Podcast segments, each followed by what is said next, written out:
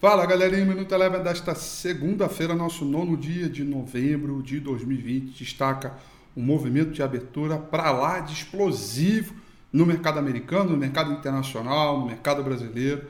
Haja visto que logo antes mesmo da abertura dos negócios, tivemos notícia da Pfizer, quando ela informou, através de um estudo bem amplo, de uma vacina com 90% de eficácia, ou seja, estaremos chegando ao fim dessa definição de quem seria a primeira empresa a disponibilizar a vacina e qual período e, sobretudo, né, a quantidade de doses, né, 1,3 bilhões de doses que seriam disponíveis para 2021. Tudo isso animou o mercado, colocando para baixo aqueles riscos né, de pandemia, de segunda onda, e houve, portanto, uma reversão de fluxo geral de todos os mercados. Os mercados americanos ah, subiram forte, foram enfraquecendo ao longo do dia, mas ainda assim permaneceram no terreno positivo. O S&P 500 fechou em alta de 1,17%. O índice mercado emergente subiu bem também, alta de 0,69%. O petróleo, um grande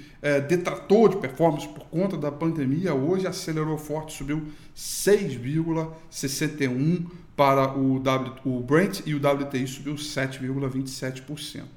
É, o dólar por aqui fechou em alta de 0,38% na ponta oposta, né? portanto o real na ponta oposta da lira turca, peso mexicano, peso argentino, entre outras moedas pares no mercado é, emergente. É, portanto alta de 0,38, mas insuficiente para é, é, fazer com que o mercado por aqui trabalhasse um terreno negativo. Pelo contrário, com um destaque absoluto para Petrobras e Bradesco, um grande peso no índice Bovespa, a gente teve é, o Ibovespa fechando em 103.500 pontos, com alta de 2,57%. A reversão do fluxo hoje foi bem dinâmica. Né? Aquelas grandes varejistas ligadas a e-commerce, que foram grandes beneficiárias né, é, do, da pandemia caíram forte hoje. Né? Então a gente teve Via Varejo, Magazine Luiza, né, com alguns destaques de queda.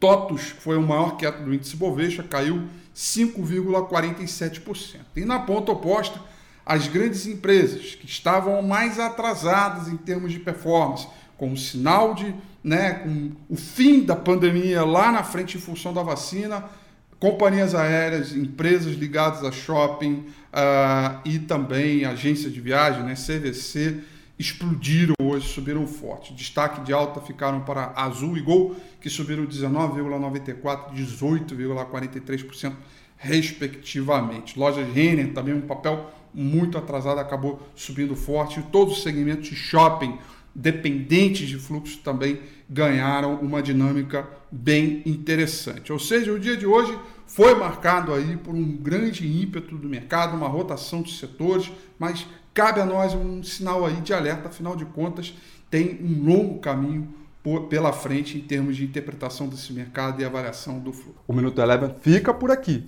Quer ter acesso a mais conteúdos como esse?